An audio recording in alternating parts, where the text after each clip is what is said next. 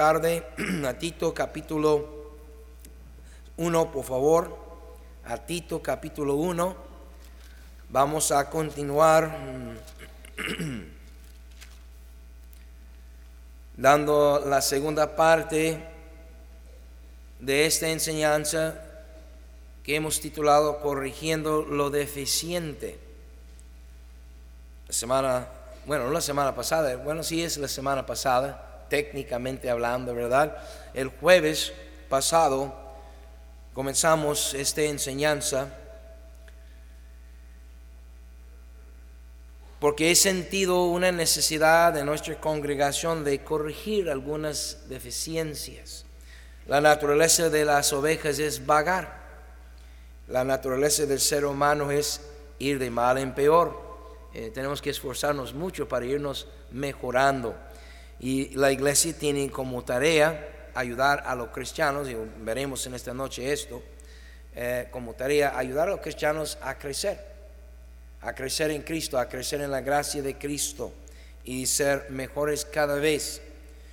Pablo escribe a Tito, capítulo 1, versículo 5, y le dice, por esta causa te dejé en Creta para que corrigieses, perdón, lo deficiente y establecieses ancianos en cada ciudad, así como yo te mandé.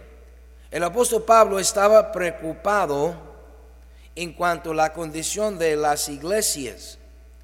Le escribe a Tito, le escribe a Timoteo, le escribe a, otros también, como veremos en esta tarde, y les escribe no para que tuviesen su mejor vida hoy, y que todo les fuera de una chulada, ¿verdad? Y que y gozar allí la vida cristiana, aleluya, gloria a Dios.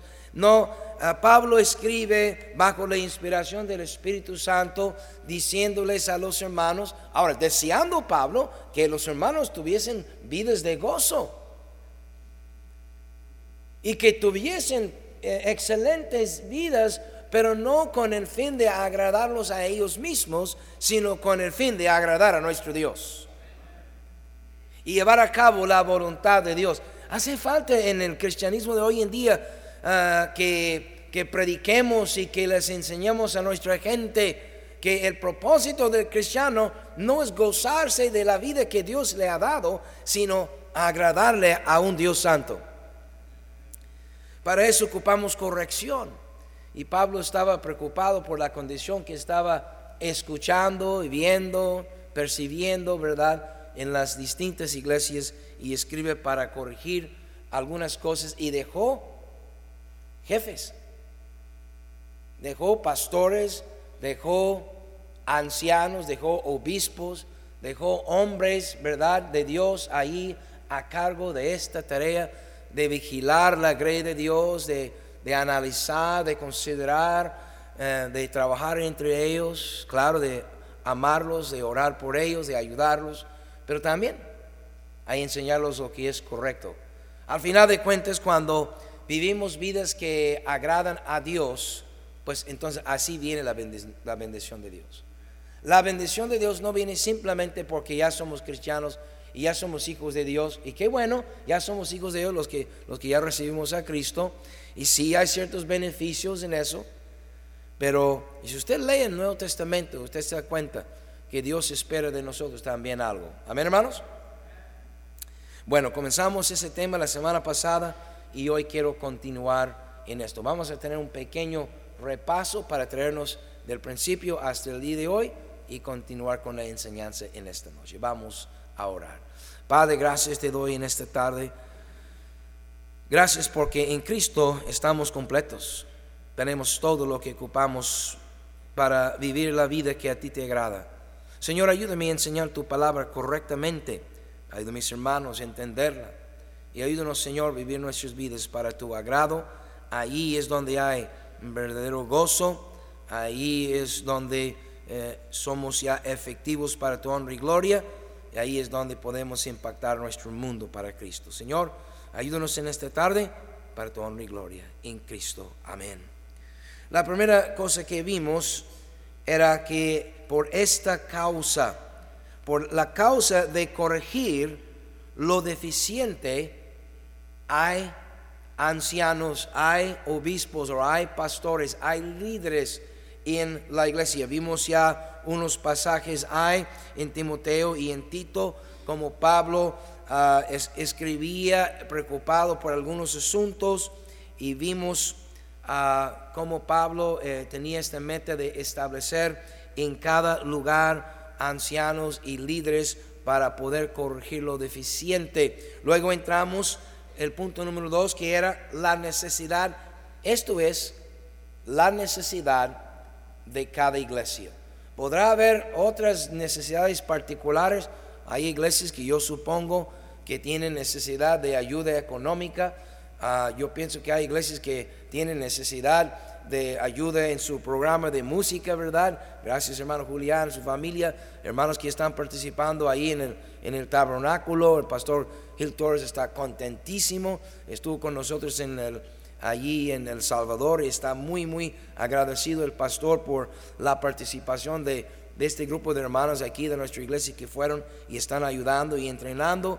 Y yo supongo que hay, hay, hay muchas necesidades, pero hay una necesidad común a todas las iglesias. Y esa necesidad es la necesidad de corregir lo deficiente. Porque al final de cuentas la iglesia es un compuesto de pecadores. Ahora los que somos salvos, los que hemos venido a Cristo, pues ya somos perdonados, vamos a la gloria, pero seguimos en la carne. Y seguimos batallando con los deseos carnales. ¿Cuántos dirán amén? Todos los canales dirán amén, amén. Eh, pues es que así es la verdad. Y por lo mismo de que somos carnales y que tenemos una tendencia de, en lugar de avanzarnos, irnos para atrás. Usted sabe que la tendencia en este mundo, según la segunda ley de la termodinámica, es que todo va de mal en peor. Ahora, en, un momento dado, en un espacio pequeño de tiempo o en un lugar eh, reducido o limitado en espacio, podemos ver avances. Pero en general, o sea, en tu vida, a lo mejor eh, tú eh, comenzaste, no sé, tomaste un deporte, comenzaste a trabajar con peces y tomar proteína, y, ¿verdad? Y ya te vas inflando y vas poniendo ahí muy acá, más o menos como yo ahorita. Y pero ese es temporal, amén. Ese es temporal. Cuando ya vemos el total de su vida, vamos a ver que como quiera, te pegan las arrugas, te pegan las manchas, ¿verdad? Te hincha la panza de repente, quién sabe por qué. Nada que ver con tamales y navidad de buñuelos, ¿verdad? Y la, la verdad es que así como físicamente, también moralmente hay una tendencia de caída. Para mejorarnos moralmente hablando, físicamente hablando, espiritualmente hablando, para mejorarnos tenemos que esforzarnos y ocupamos la ayuda de Dios.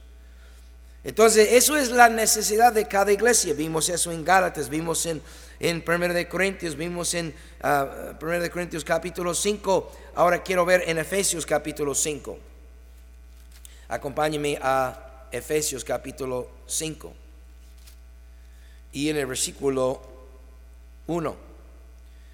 Sed pues imitadores de Dios como hijos amados y andad en amor como también Cristo nos amó y se entregó a sí mismo por nosotros, ofrenda y sacrificio a Dios en olor fragante. Pero fornicación y toda inmundicia o avaricia, ni aun se nombre entre vosotros como conviene a santos. No obstante, tenemos un montón de fornicarios en nuestras iglesias hoy en día. Hace mucho estaba hablando con un pastor, si dije su nombre, muchos de ustedes lo conocen y le dije, pastor, ocupo yo un consejo, tengo una situación en nuestra iglesia ahí en el camino y, quiero que me aconsejes y la platiqué la, situación, era una situación de, fornicación y, ¿sabe cómo me aconsejó el pastor? Me contó de un caso en su propia iglesia como tres veces peor que el mío. Nunca me dio un consejo más que decir, hermano Bob, tenemos que aguantar porque hoy en día las iglesias están llenas de fornicarios. La gente viene con un montón de problemas encima. ¿Y cómo vamos a hacerle para ayudar a sus hijos? Si los expulsamos de las iglesias, todos los fornicarios, pues vamos a quedar sin gente.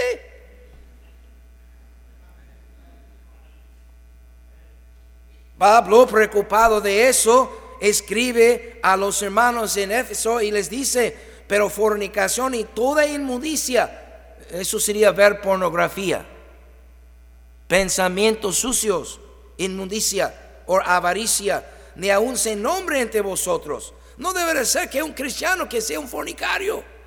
Bastante un montón. De repente va con fulana, se roban. De repente ahí se juntan un viejo con otra vieja. Sí, sí, están escuchando, hermanos. Dice Versículo 4, ni palabras deshonestas, ni necedades, ni trujanerías que no convienen, sino antes bien acciones de gracias. Porque sabéis esto, que ningún fornicario o inmundo avaro que es idolatría tiene herencia en el reino de Cristo y de Dios. Nadie os engañe con palabras vanas porque por estas cosas viene la ira de Dios sobre los hijos de desobediencia. Pocos están predicando estos mensajes hoy en día. Más bien estamos diciendo, pues, que Dios te perdone, que Dios te ayude, la, la, la. Vamos a orar por ti. Cuando la realidad es esto, la ira de Dios viene sobre los cristianos desobedientes a Dios. ¿Cuándo y cómo? Esto nadie lo sabe, ni tú ni yo sabemos pero de repente sale algo terrible en tal familia y, alguien dice, ¿y qué pasa aquí? ¿Qué pasó con el amor de Dios? Bueno, el amor de Dios no se ha acabado. El amor de Dios no se ha cortado. La gracia y la misericordia de Dios no se han terminado. Pero lo que no sabemos es lo que estaba pasando abajo del agua, allí en aquella familia o en aquella persona. Y de repente viene la disciplina de Dios y quedamos todos sorprendidos. Pero Dios sabe. Y Pablo no está deseando la ira de Dios sobre ellos. Pablo no está deseando el castigo de Dios sobre ellos. Pablo no está buscando la disciplina de Dios sobre ellos, sino todo lo contrario. Pablo se había entregado para ir a alcanzar a esa gente en esta ciudad para Cristo y después de alcanzarlos con el Evangelio había invertido mucho tiempo de su vida. Se había privado de muchas cosas él para el bien de ellos y después se va a otro lugar para seguirle predicando y de repente oye comentarios de que esto y lo otro y dice, pero ¿cómo hermanos? Y se escribe una carta porque no había WhatsApp. No seáis pues partícipes con ellos. Porque en otro tiempo erais tinieblas, mas ahora sois luz en el Señor, andad como hijos de luz. Porque el fruto del Espíritu es en toda bondad, justicia y verdad, comprobando lo que es agradable al Señor. Repito, casi nadie está hablando de eso hoy en día, lo que es agradable al Señor. Todos los cristianos hoy en día están viviendo para lo que es agradable para ellos comprobando lo que es agradable al Señor y no participéis en las obras infructuosas de las tinieblas, sino más bien reprenderlas.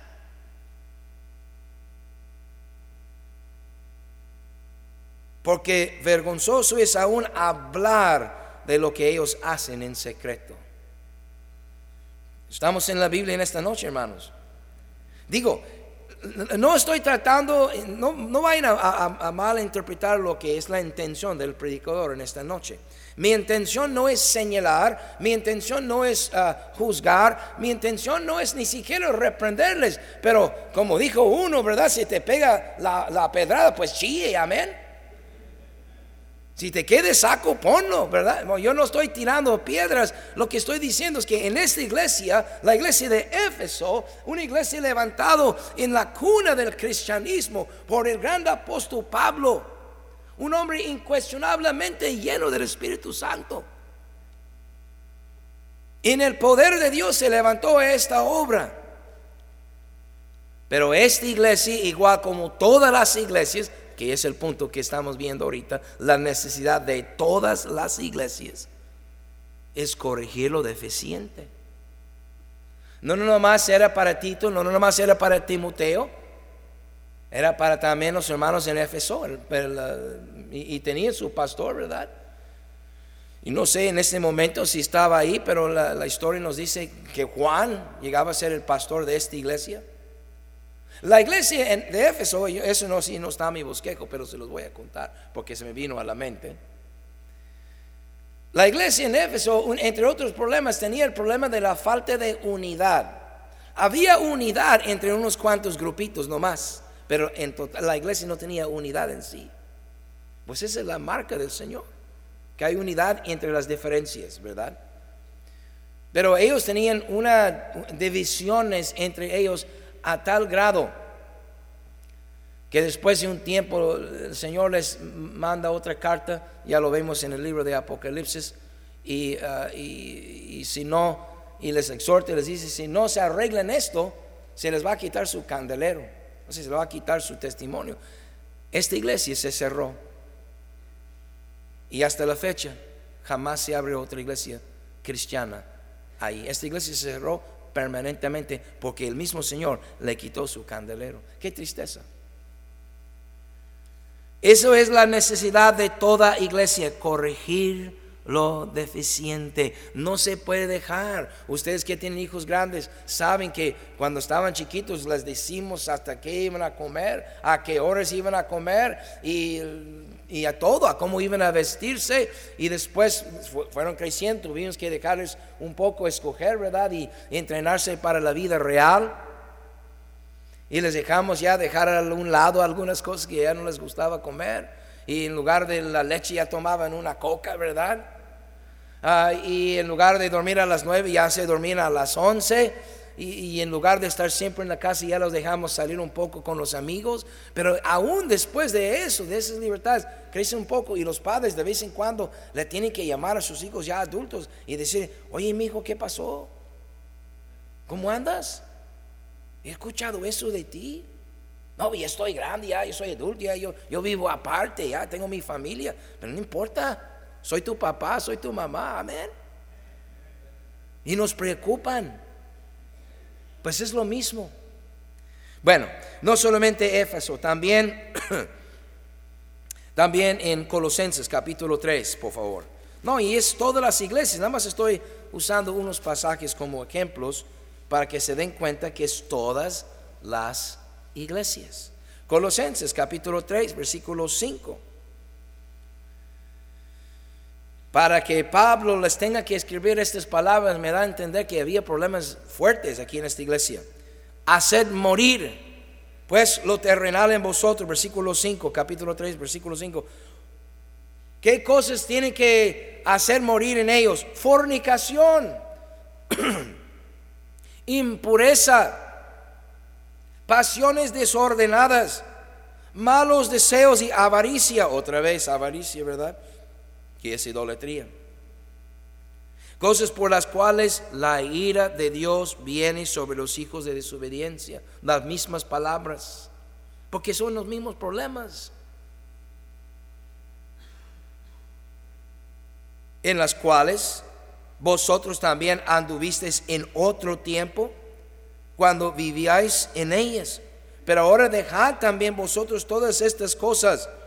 Ira, enojo, malicia, blasfemia, palabras deshonestas de vuestra boca. No mintáis los unos a los otros, habiéndonos despojado del viejo hombre con sus hechos y revestido del nuevo, el cual conforme a la imagen del que lo creó se va renovando hasta el conocimiento pleno. Y bueno, y sigue hablando.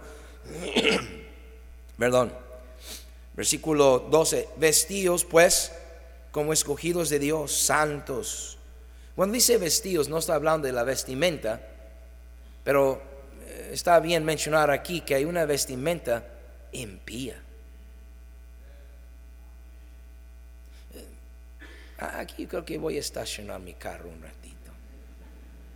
No sé si aquí hay valet parking, pero vamos a ponerlo aquí en parking por un momento. Pablo está hablando de la vestimenta moral, la vestimenta espiritual, de que seamos un testimonio tal que la gente note una diferencia en nosotros y que no seamos una bola de carnales, pues.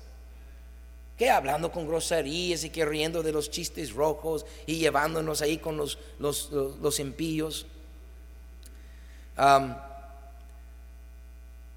Pero la vestimenta también es, es, un tema bien importante. Vimos la, el día jueves acerca de cómo Pablo le exhorta a Timoteo y también a Tito a, decirles a las ancianas entrar en estos temas, perdón, con las mujeres jóvenes, porque si ni las ancianas quieren entrar en estos temas para con las jóvenes, mucho menos los hombres queremos hacerlo. Y muchas veces menos con la esposa de otro. Si apenas con mi propia esposa puedo Sí, decirle cómo vestir. Decirle, esto no me gusta. Pero a mí sí, ¿verdad? Eh, mi esposa no es así, ¿verdad? Pero digo, hay, hay esposas que son así. Entonces, si, si, si, los, si las ancianas que deberían de hablar abiertamente con las jovencitas y educarlas de cómo vestirse y cómo portarse y cómo cuidar a sus maridos y a sus hijos y cuidar su casa en lugar de andar de chismosas por todos lados. Si las ancianas no quieren hacerlo, cuanto menos el pastor de la iglesia. Y ya que estoy en ese tema, ustedes que son fariseos del todo andan juzgando el pastor de la iglesia y los otros líderes de por qué fulano hace eso y por qué mangano hace aquello y por qué a fulanita no vino a la iglesia y manganito no es fiel y el pastor no dice nada. ¿Cómo sabes tú lo que yo hago?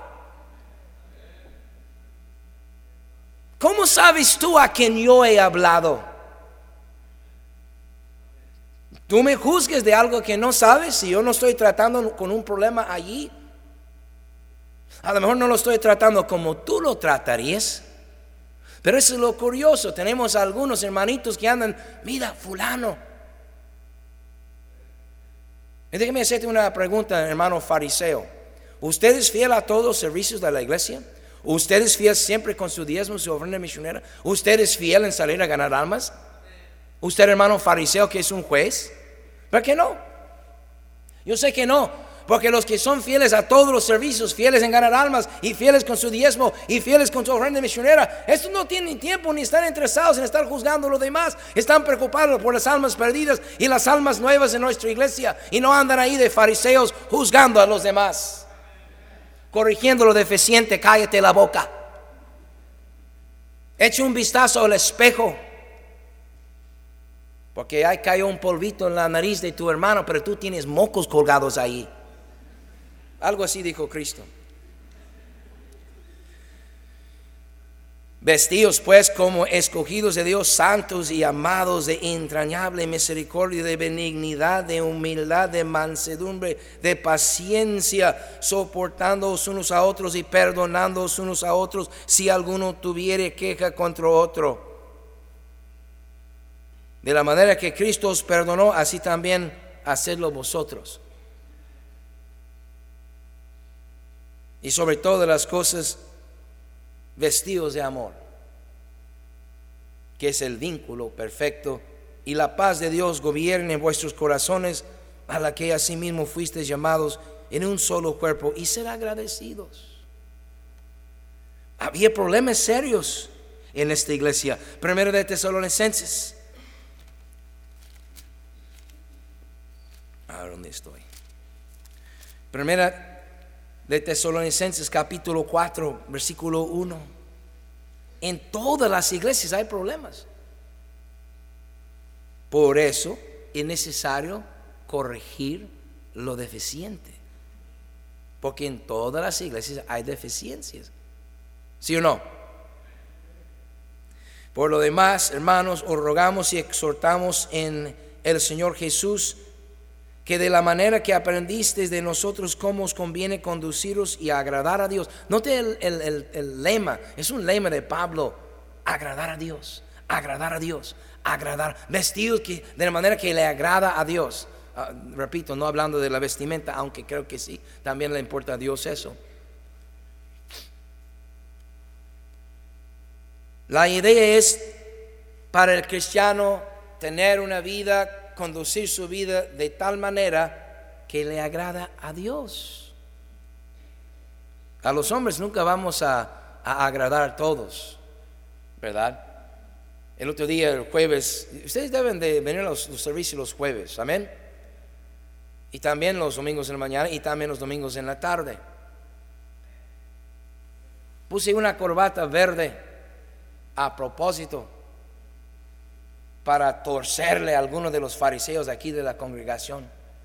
Y ya después, un ratito, le dije, todos ustedes fariseos que me están juzgando, ya por seguro le dijiste a tu pareja, mira esa corbata tan fea que trae el pastor. ¿Y quién te hizo a ti diseñador de mi ropa? ¿O te puso de jefe de mi, de mi vestimenta para decirme cómo vestir? ¿Verdad?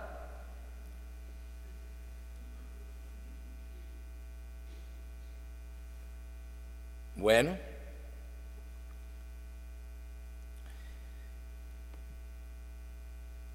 Versículo 2, porque ya sabéis que instrucciones os dimos por el Señor Jesús.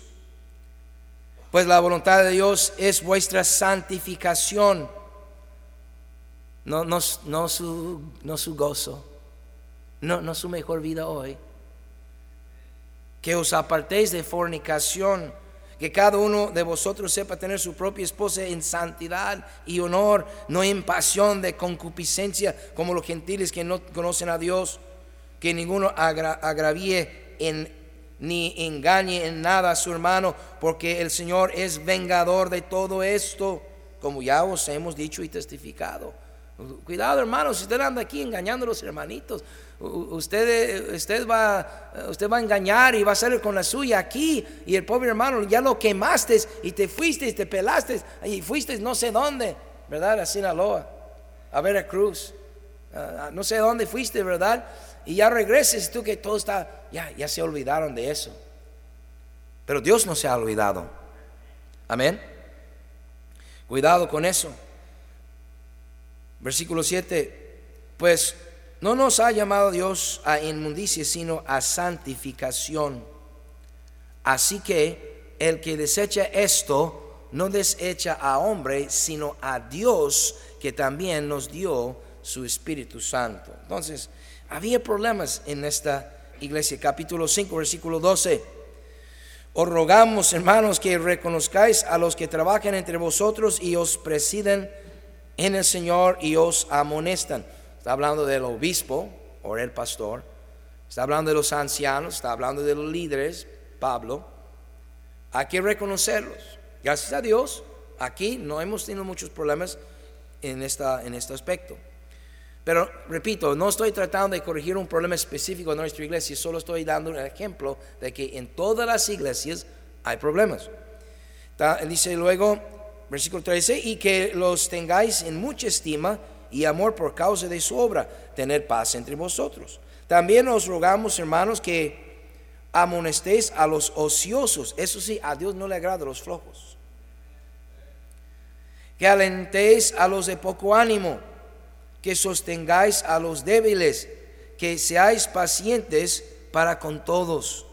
Mirad que ninguno pague a otro mal por mal, antes seguid siempre lo bueno unos para con otros y para con todos. Había y se sigue hablando, estar siempre gozosos, orar sin cesar, dar gracias en todo, no apagues el espíritu, menos las, examinarlo todo, retener lo bueno, absteneos, versículo 22, quiero, quiero que se noten eso, absteneos de toda especie de mal. En el libro de Romanos Pablo escribió estas palabras, no, no dejas que tu bien sea vituperado. Nosotros decimos como mexicanos, no hagan cosas buenas que parezcan malas. Y por eso dicen los jóvenes, pues no estamos haciendo nada, pero parecía como estaban haciendo algo. Amén. Hasta este grado el Señor quiere cuidar de sus hijos. Porque el Señor nos ama. Él no quiere que le demos, como me dijo uno, no pones balas en la pistola de tu enemigo. El Señor no quiere que demos a nuestro enemigo espiritual, el diablo o los mundanos, una causa, una, una forma, una manera de acusarnos, ni siquiera falsamente.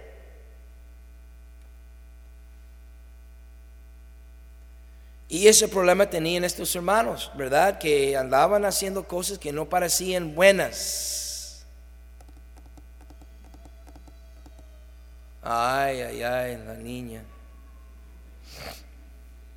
¿Ok? Bien. Y el mismo Dios de paz, versículo 23, os santifique por completo y todo vuestro ser, espíritu, alma y cuerpo sea guardado irreprensible para la venida de nuestro Señor Jesucristo. 24, fiel es el que os llama, el cual también lo hará. Hebreos capítulo 13, por favor, ya voy terminando ese punto. Y quiero avanzar porque tengo mucho más que compartirles. Hebreos capítulo 13, el famoso capítulo 13, ¿verdad?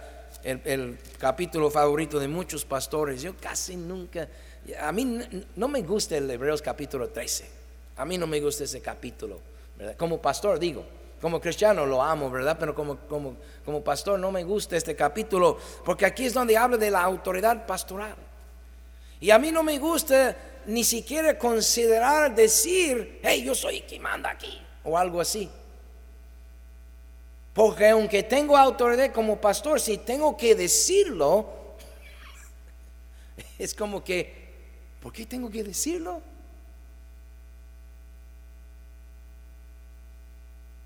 Versículo 7, acordaos de vuestros pastores que os hablaron la palabra de Dios, considerar cuál haya sido el resultado de su conducta e imitad su fe. Versículo 17, obedeced a vuestros pastores y sujetaos a ellos, porque ellos velan por vuestras almas como quienes han de dar cuenta, para que lo hagan con alegría y no quejándose, porque esto no es provechoso. Entonces Pablo eh, también, bueno, yo creo que fue Pablo, escribiendo, ¿verdad?, a, los creyentes, ¿verdad?, hebreos allá, diciéndoles que, mira, eh, Dios está tratando de hacer una obra en nuestras vidas, amén, en todos nosotros. ¿Y qué es la forma que Dios ha escogido hacer esta obra? A través, a través de los hombres y las mujeres que Dios ha escogido para edificar nuestras vidas. Lo veremos enseguida en el siguiente punto en detalle. Efesios capítulo 4. Entonces, aparentemente, eh, había hermanos en aquella región eh, que ocupaban esta carta de Pablo para decirles, hermanos, mira, Pablo decía a ellos, mira, lo que yo deseo es que les vaya bien, yo deseo la bendición de Dios para sus vidas, yo no quiero ver la, ira de Dios sobre sus familias o el castigo de Dios, yo quiero ver la bendición, bendición de Dios sobre, sobre sus vidas. Sujétense a sus pastores, reconócelos, están tratando de ayudarte, tú no quieres dejar, ah, ¿qué me va a decir a mí? Este gritón, ¿por qué se va a meter en mi vida? Porque Dios le puso ahí para meter su vida, jefe. Porque ¿quién más lo va a hacer?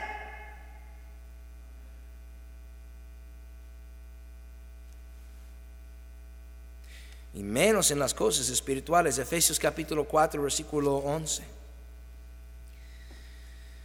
Y él mismo, hablando de Cristo, él mismo constituyó a unos apóstoles, a otros profetas, a otros evangelistas, a otros pastores y maestros ¿Con qué fin los constituyó? ¿Con qué fin Cristo los, los ordenó o los escogió o los, eh, o los, eh, los llamó? ¿Con qué fin?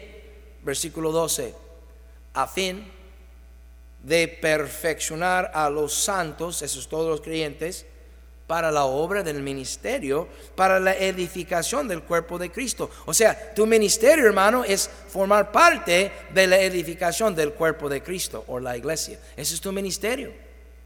Algunos barran el piso, gloria a Dios por ellos.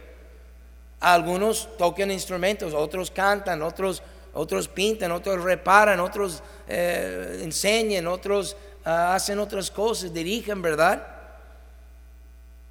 Pero la obra del pastor es perfeccionar a los santos para que los santos ahora puedan hacer la obra del ministerio que es para la edificación del cuerpo de Cristo, versículo 13, hasta que todos lleguemos, todos lleguemos a la unidad de la fe y del conocimiento del Hijo de Dios, a un varón perfecto, a la medida de la estatura de la plenitud de Cristo, para que ya no seamos niños fluctuantes llevados por doquiera de todo viento de doctrina por estratagema de hombres que para engañar emplean con astucia las artimañas del error, sino que siguiendo la verdad en amor, crezcamos en todo en aquel que es la cabeza, esto es Cristo, de quien todo el cuerpo bien concertado y unido entre sí por todas las coyunturas que se ayudan mutuamente según la actividad propia de cada miembro, recibe su crecimiento para ir edificándose en amor. Corrigiendo lo deficiente, la forma que Dios ha elegido hacerlo es llamando y constituyendo o poniendo en el ministerio pastores y maestros. Y si tú quieres ancianos, líderes pues para darnos rumbo, para decirnos no, no debemos de ser aquello, ah, no debemos de tocar esto, ese tipo de música, no debemos tener un, dentro, dentro de comillas, un santo baile, no debemos de tirarnos ahí en, en los pasillos, hermanos. Dios es un Dios de orden. Debemos de vestirnos con pudor y de una manera casta, una manera que le honra, que le agrada a Dios. Olvídense de agradarme a mí. Yo no les he dicho qué hacer para agradarme a mí, pero alguien tiene que dar rumbo a la panga, a la lancha, al bote. Alguien tiene que decir por qué rumbo vamos a remar. ¿Alguien está escuchando? No vamos a subir a una panga 500 adultos ah, y, cada quien rema como tú quieres y cuando tú quieres tenemos que dar un rumbo, tiene que haber un capitán, amén. A lo mejor le cae mal, a lo mejor le cae gordo, a lo mejor no te, no te gusta cómo grita el capitán. Bueno, ore por él para que Dios le quite la voz. Pero alguien tiene que dar rumbo a la embarcación. ¿Están conmigo? Tú no quieres subir a tu carro, ¿verdad? Con cinco pasajeros y cada quien te está diciendo dónde dar la vuelta. Y menos que cada quien esté agarrando el volante y tratando de darte la vuelta. Bueno, igual la iglesia. Entonces, los estándares que tenemos nosotros, e, e, ¿eso qué quiere decir, pastor? Los estándares. O sea, la forma que nosotros llevamos a cabo la obra de Dios, alguien tiene que marcar ese paso. En la iglesia fulano de tal, el pastor de aquella iglesia, y tal vez y probablemente un equipo, ¿verdad? Directivo ahí de asistentes o diáconos o líderes o ancianos ellos forman, ellos se reúnen, ellos platican, ellos determinan, ellos comparten con la congregación. Hermanos, nosotros aquí en, en, nuestra iglesia vamos a reunir los domingos en la mañana, los domingos en la tarde y el miércoles. Aquí en el camino nos reunimos el domingo en la mañana, el domingo en la tarde y el día jueves. Nada tiene de mal. Podemos reunir también el martes si queremos. Algunos están juntando los lunes, los varones para orar. Que bien, hermanos, nada de malo. Tienen mi aprobación. De hecho, pienso que deberíamos ah, promoverlo un poco. Me gustaría comenzar pronto a incluir a todos y animar a todos los hombres que vengan a menos una vez al mes. Pero Alguien tiene que dar rumbo a la iglesia. ¿Están conmigo? En algunas iglesias, los pastores y los líderes no tocan ciertos temas. Por ejemplo, la vestimenta. Ahora sí vamos a hablar de la vestimenta. En muchas iglesias, usted nunca va a escuchar al pastor o los líderes hablar de, cómo deben de vestir los hermanos de la iglesia. Ni los varones, ni los jóvenes, y ni las señoritas, y ni las hermanas. no van a tocar ese tema.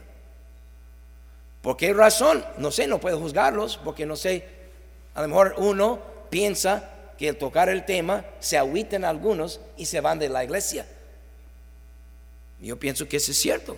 Si yo les digo cómo se deben de vestir, hermanas, yo creo que algunas hermanas se van a enojar y se van a ir a la otra iglesia que no está muy lejos de aquí, donde no les dice nada, donde pueden vestir como les pegue la gana. Hay iglesias donde vienen en shorts, ¿verdad? A la iglesia, una playera, ¿verdad?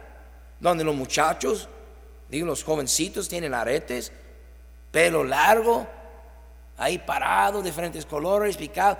Ayer vi un muchacho o no, ayer fue ayer, tenía las orejas así como elefante, ¿verdad? Porque tenía unos discos allá y estaba estirando, ¿verdad? Iba flameando. Los cristianos poniendo tatuajes hoy en día. Y hay muchas iglesias donde no dicen nada y la gente se va y se siente muy cómodo allá y, tiene sus razones de no mencionar estos temas. Y yo no los estoy juzgando, no lo estoy diciendo nada más que en cada iglesia hay problemas y en cada iglesia alguien tiene que dar el rumbo por tu bien o por tu mal. En esta iglesia yo soy el pastor. Y el equipo mío, mis asistentes y yo nos reunimos y tocamos esos tipos de temas. Aquí en la iglesia usted tiene, ah, no sé, un año, dos años, tres años aquí asistiendo. Es probable que no me has escuchado mencionar la vestimenta de las damas. Tal vez una indirecta hay, ¿verdad? Pero no te he dicho directamente cómo yo creo que una dama debe de vestir. No, no lo he dicho aquí del púlpito, pero sí le he dicho en el ejemplo que hay. En el ejemplo que yo como pastor he puesto, mi esposa es un buen ejemplo de eso. Pueden ver mi esposa, yo no tengo que avergonzarme a pensar qué va a pasar si todas las hermanas de la iglesia vienen vestidos como mi esposa. ¿Qué va a pasar? Me voy a gozar.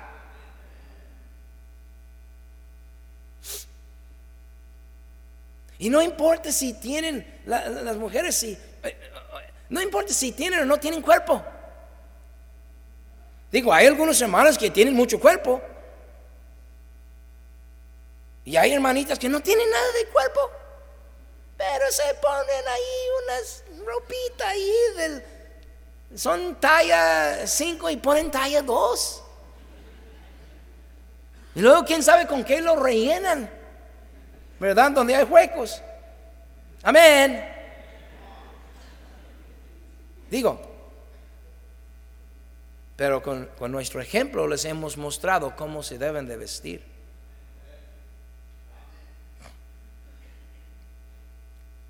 Y es que debemos de tener la mentalidad como Pablo está. Mira, si solamente ese, ese tema, esa idea agarráramos como cristianos, vivir nuestras vidas para agradar a Dios. Muchos de los problemas en, las iglesias se acabarían.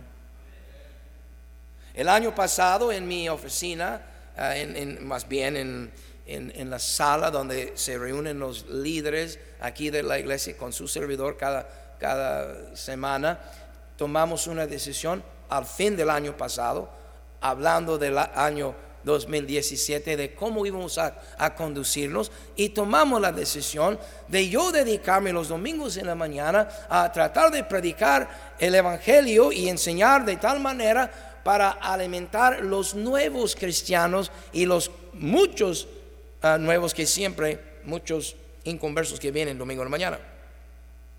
Si usted se da cuenta, mis, mis predicaciones han sido leche Ahora ha, sido, confieso, leche y bronca, pero eh, ha sido leche, amén, en la mañana. Y lo, estoy predicando, estos mensajes para los nuevos que vienen por su primera vez. Y usted se sorprendería cuántos nuevos se me han acercado. En esta mañana dos visitantes me acercaron. Pastor, gracias por este mensaje. Esto, wow, esto me ayudó a mí. Pues era para ellos. Era para los nuevos. Suponiendo que los grandes ya, saben cómo comer, solos. Las nietas solamente eh, todavía necesitan que les demos su, su leche, ¿verdad? Pero algunos de ustedes que ya tienen 15 años en Cristo, pues saben dónde está la teta, amén. Saben mezclar allí la leche. Es más, para esa altura deberían de saber cómo hacer una carne asada y hasta invitarme a mí. ¿Sí, sí me están entendiendo, hermanos? Entonces, yo he tratado a propósito, mis, mis asistentes son testigos, ahí está el hermano Denny, aquí está el hermano Tavares, ahí está mi hijo, ahí por ande, y los demás, y son testigos de que estos temas los tocamos en la oficina. Estoy a propósito evitando tocar el tema, por ejemplo, de la vestimenta, porque una señora que viene por primera vez, ah, ni modo que lo voy a tirar yo y decirle, hey, pareces una ramera en ese pantalón. La manera que te pintaste, te hiciste ahí un escándalo y, te llama la atención a todos los hombres. No, no, no voy a hacer eso. Pero porque yo no lo estoy haciendo eso, queridos hermanas, no quiere decir que tú tienes la licencia de hacer lo que a ti te pega tu carnal gana. Yo no he cambiado. En 30 años yo no he cambiado, hermano Beltrán. Yo tengo las mismas convicciones, pero no estoy tirando aquí del púlpito tratando de lastimar a tanta gente nueva que tenemos aquí en la congregación. Estoy tratando de usar sabiduría y prudencia para que vengan y que vean. Me gusta mucho el testimonio de la hermana Ana Peña, que vino a nuestra iglesia en un dos por tres. Ella observó las hermanas como bueno, las que se visten bien, y ella observó, y observó la esposa del pastor y dijo, así creo que yo también debo de vestirme. Yo nunca le dije cómo vestirse. La hermana Marisela, la esposa del fotógrafo, que tuvieron una cita en el otro lado el día de hoy. A lo mejor algunos de ustedes lo juzgaron, ¿verdad? Pero usted no sabía que con anticipación. A mí me avisaron que no iban a estar el día de hoy. Ella llegó a nuestra iglesia y ah, ellos venían de otra iglesia, pero en otra iglesia no, las damas no se vestían así, modestamente. Y en cuanto llegaron rápido, el, hermano dijo, mami, mira, como visten las hermanas aquí, vamos a comprar faldas. Nosotros nunca le dijimos nada. Rápido, el hermano fue. Porque yo no lo estoy tocando esos temas aquí en las predicaciones, no quiere decir que no me interesan. Sí me interesan. Y por eso estoy en esta noche diciéndoles que estoy tratando de corregir las deficiencias. Porque algunos, no me sorprende de los nuevos y, las, las, señoras nuevas no se asustan, ¿ah? están bien, las amamos así como vinieron, no te preocupes. Pero yo sí te confieso que yo creo que hay, hay diferentes niveles de madurez. Y yo creo que mi trabajo como pastor es, como dice aquí, mi trabajo es perfeccionar a los santos, es todos los cristianos, mujeres y hombres, jóvenes, viejos, perfeccionar a los santos para la obra del ministerio, para la edificación del cuerpo de Cristo. Entonces, yo creo que hay niveles de madurez en cada, en cada cristiano diferente. Algunos, aunque tienen poco tiempo en la iglesia, son más maduros que los que tienen mucho tiempo en la iglesia, porque los inmaduros viven para sí mismos. El bebé dice mío, y ni siquiera es de él. Dice, dame cuando ni siquiera lo quiere, nomás porque vio lo, quiere, lo quiere, cuando lo tiene lo tira. Esos son los inmaduros, esos son los bebés en Cristo, que viven para sí.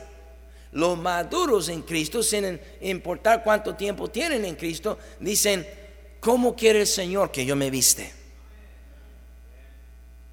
¿Le importa la vestimenta? Y si tú quieres saber, hay un libro ahí atrás, La vestimenta del cristiano piadoso.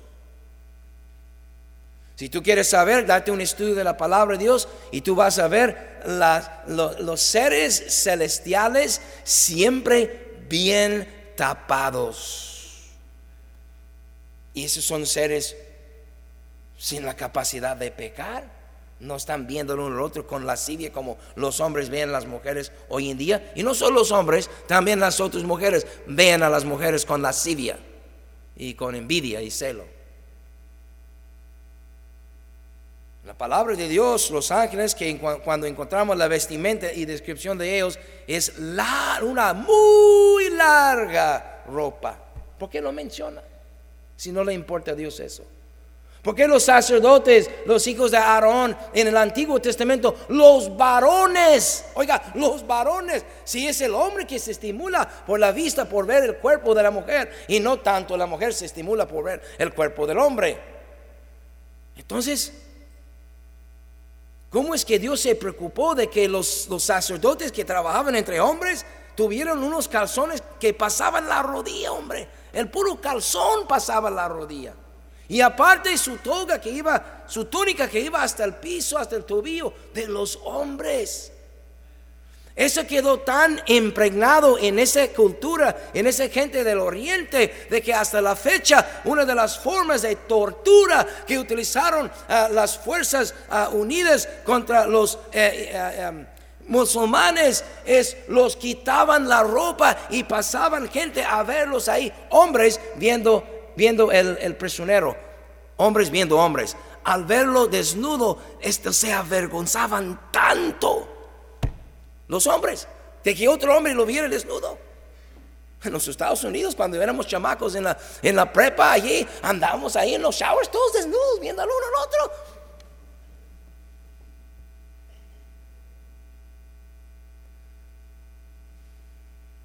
Y es que esa era la cultura de Cristo.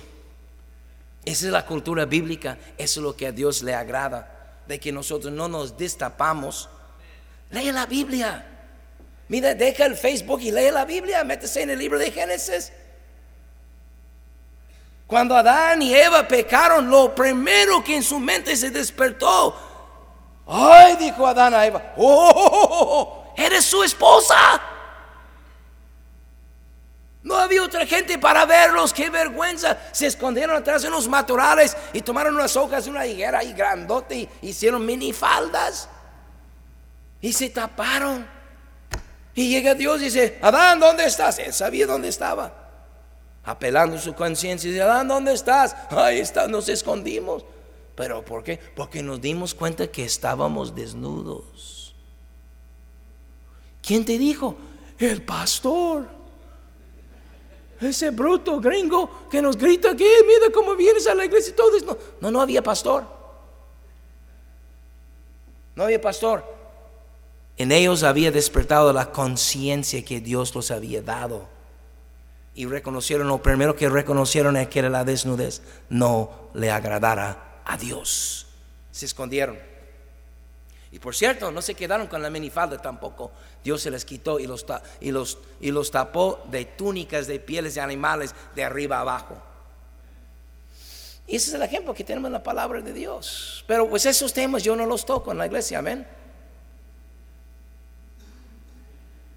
Mira, hermanas, yo, yo, yo, las amo a todas por igual. La que viene decente y la que viene indecente. No, no esperes de mí una cara de fuchi porque tú vienes con tu, tu, blusa apretada mostrando lo que nadie debe de ver más que tu marido.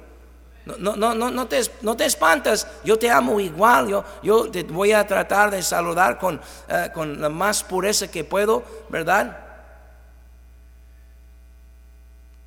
Pero es incorrecto.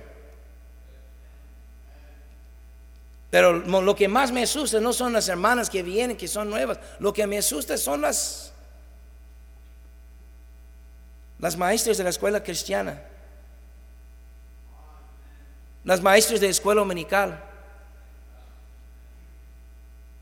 Las que tienen un título y un, hasta un salario aquí en la iglesia o en algún ministerio. Eso sí me asustan. Porque sí saben cuáles son el rumbo, las convicciones que tenemos. No, no están escondidas, sí saben. Se supone que todos que participen en algún ministerio aquí pasaron la clase de membresía. Y cuando pasaron la clase de membresía, allí sí, discretamente, mi esposa, o la esposa tuya, pero mayormente mi esposa, tomó las damas y los regalamos un libro titulado La vestimenta del cristiano piadoso, con todos los fundamentos bíblicos. Y una mujer se trató con las mujeres y un hombre se trató con los hombres ese tema de la modestia. Así que hermana maestra, hermana, usted que tiene un ministerio, no digas que no sabes. Si sabes. Y no más las que tienen ministerios, todas que pasaron la clase de membresía saben. Amén. Eh, repito, yo no me estoy asustando, yo no, ay, ay. Pero hay unas cosas de deficiencias que tenemos que ir corrigiendo. Óigame, si no la corregimos, hermanas líderes, dime cómo voy a decir las chamacas de la casa hogar. Oiga, mi hija, hombre, esa falda bien apretada, se resaltan las nalgas. ¿Por qué ustedes se asustan cuando yo hablo? Solamente hablo lo que los demás practiquen. ¿Por qué no te asustes cuando lo practican? No se asusten por mis palabras, asusten por las chamacas que andan así. Pero ¿cómo les voy a decir? ¿Y por qué el pastor me dice a mí? Y la mana fulana. Y mangana. Y la maestra. ¿Por qué el pastor no lo dice a ellas? Pues sí, mi hija, les estoy diciendo en esta noche a ellas. Amén. Y yo quiero que ustedes entiendan, queridos hermanos y hermanas también, que yo no estoy aquí para juzgarlos porque no soy un juez, pero sí soy un pastor. Y el trabajo de un pastor, lo leímos ahorita, es perfeccionar a los santos para la obra del ministerio. Y alguien tiene que dejar el ejemplo. Tú, mira, mira, no es mala la vestimenta modesta, no es mala. Entonces, mientras esto es nuestro rumbo, pues vístese modestamente, hermano, y no hay problemas, ¿verdad? Pero quieren las, más corta la falda, más apretada, ahí en las nalgas, más, más apretado en los bustos para que resalten los bustos, ¿verdad? Todos quieren ver sus bustos, hermana. No, no los queremos ver. Si tienes mucho ahí, pues qué bueno, gloria a Dios, tienes figura bonita, nada malo eso. Pero ponte algo flojito ahí para que no todos los hombres estamos desmayando ahí. Porque es verdad. O dime por qué en los letreros de la calle y por qué en los anuncios de la tele y por qué, ah, por qué ponen todas las mujeres ahí despellucados allá. ¿Por qué los ponen así, las nalgas resaltando y los senos ahí brillando como lámpara? ¿Por qué los ponen así? Porque saben que atrae la vista.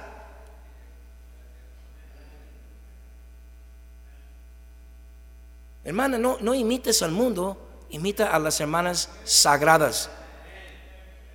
Imítelas a ellas. Hermanos, ustedes varones, ama a sus mujeres, pero háblales, oh, oiga. Hija, no, eso no. Ese es mío, ese no es para que lo vea el vecino. ¿Se me explicó? Ahí en la casa, tire la ropa y córrele en la, cámara, loco, como, te pega la gana, man. Como Adán y Eva ahí. Ah, pues ahí llegan a la casa y ni se duermen en la misma cama. Pero llegan a la iglesia y todos quieren, ¿verdad? Y los hombres igual. Los hombres igual. Que se visten todos apretados. Déjame hacerte una pregunta, hermano. Es una pura casualidad. Tú que tienes algo de cuerpo como yo. Es una pura casualidad que tú te vistes de la ropa más apretada para que se vean resaltando los bíceps y tríceps y los hombros y el pecho. Es una pura que tus botones están saltando. Eso es una pura casualidad. No, Señor, a propósito tú te pones esa ropa. Porque yo también tengo unas cuantas camisas que no me vienen ya. Porque por el frontés me ha crecido mucho aquí arriba y no las pongo ya. Pongo camisas flojas, mira. Pongo pantalones flojos ahí para que no me están resaltando ahí las piernas y las nalgas. Y por eso vestimos muchas veces de saco para que no estén viendo el cuerpo del predicador.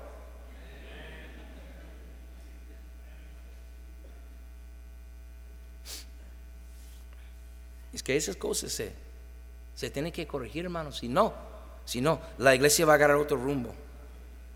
Pero no es el rumbo que yo como pastor lo he dado durante estos 14 años aquí en el camino y durante los 30 años que tengo en el ministerio. Eso no es el rumbo. Pero yo los amo todos por igual. No, no esperes de mí una cara de fuchi, no soy juez, soy pastor. Pero estoy tratando de edificar algo que para el futuro, para el futuro, le agradaría al Señor. Amén. Eso es lo más importante. No me, trates de agradar a mí. es que el pastor se va a enojar. No, no me, no me enojar. Yo ya decidí hace mucho tiempo, yo no me voy a enojar de, de, lo que hacen los hermanos. Mira, si yo me voy a enojar porque tú no me haces caso, yo voy a estar enojado todo el tiempo.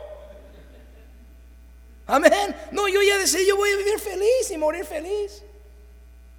Y ser un buen abuelo. Que me ven con una sonrisa genuina mis nietas. Y los otros que van a venir pronto. Amén. Y este. Y a ustedes, yo, yo, quiero llegar aquí el domingo, el jueves, el, día cuando tú me ves y en el mercado. Yo, yo lo quiero eh, saludar, yo quiero servirles, pero con, con un sincero gozo. Yo no me voy a enojar contigo porque eres rebelde, porque al fin de cabo, en, un momento dado, todos somos rebeldes, aún yo. Amén. Pero sí necesitamos tener un rumbo. Bueno, el mensaje no se ha terminado, pero el tiempo sí, de hoy. Entonces lo vamos a irnos tranquilos. Mediten estas cosas, hermanos, y vamos a estar viendo algunas cosas más. Les invito a, animar a los hermanos que no vinieron hoy en la tarde, ¿verdad?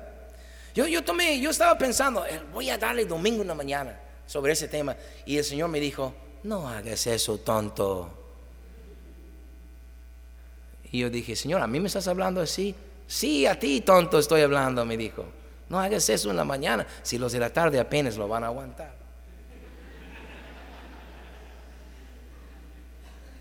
A los visitantes les pido perdón de que haya yo tomado ese tiempo en la tarde a tocar un tema tan tan delicado que realmente a ustedes no les, no les, no les corresponde mucho de eso, ¿verdad? Porque se va madurando, se va creciendo uno y se va buscando cómo vivir su vida para agradar a Dios. ¿Mm? Cuando yo comencé a tomar decisiones para vivir, para agradar a Dios, mira, hasta, hasta los shorts que yo tenía para pintar, ahí fue de mi trabajo, a todos hice garras para la pintura. Sí. No, no estoy predicando contra los shorts. Yo sé que muchos de ustedes usan shorts. No, no estoy hablando de eso. Pero yo sí, los míos sí los tiré porque todos los míos eran bien apretados. Y hace 30 años yo tenía otro cuerpo. Por eso dije a propósito, usted se viste así. Yo, yo sé, de ahí vengo. Los tiré todos. Y nadie me dijo nada. La música mundana la tiré toda a la basura. No se lo vendí, lo tiré en la basura porque era basura. Esa música rock and roll que ustedes todavía tienen guardados ahí en sus casas, tíralo. Al rato tus hijos lo van a descubrir cuando no estás viendo, te mueres y tus hijos meten esa basura del diablo. Tíralo a la basura. No, es que a mí me costó. Pero el diablo te dio dinero para comprarlo. Tíralo, amén. Dios te puede dar otra cosa mejor a través de los años, pues uno va tomando decisiones, mire, esto ya no lo voy a hacer, esto ya yo no voy a ir, esto ya no, yo no voy a poner y, uno comienza a agarrar otro camino. Hermanos, pues, yo vivo feliz. no necesito andar mostrando mis nalgas, ¿verdad? Toda la gente para estar feliz, yo, estoy feliz. Y luego mi mujer me hace feliz, ella no necesita verme en shorts. Amén. Entonces, todo está bien. Eh, tranquilízate un poco, hermano, y no te asustes, nada más Ponte a pensar cómo son las cosas para agradarle a Él. Eso es lo que nos conviene a todos, vivir unas vidas que le agradan a Dios. Dios es el que da. Él da salud, Él da hasta un carro rojo, amén.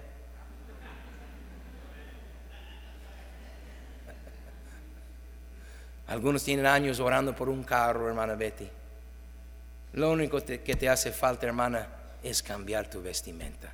Y ahí viene su carro, amén. Vamos a orar. Padre, gracias te damos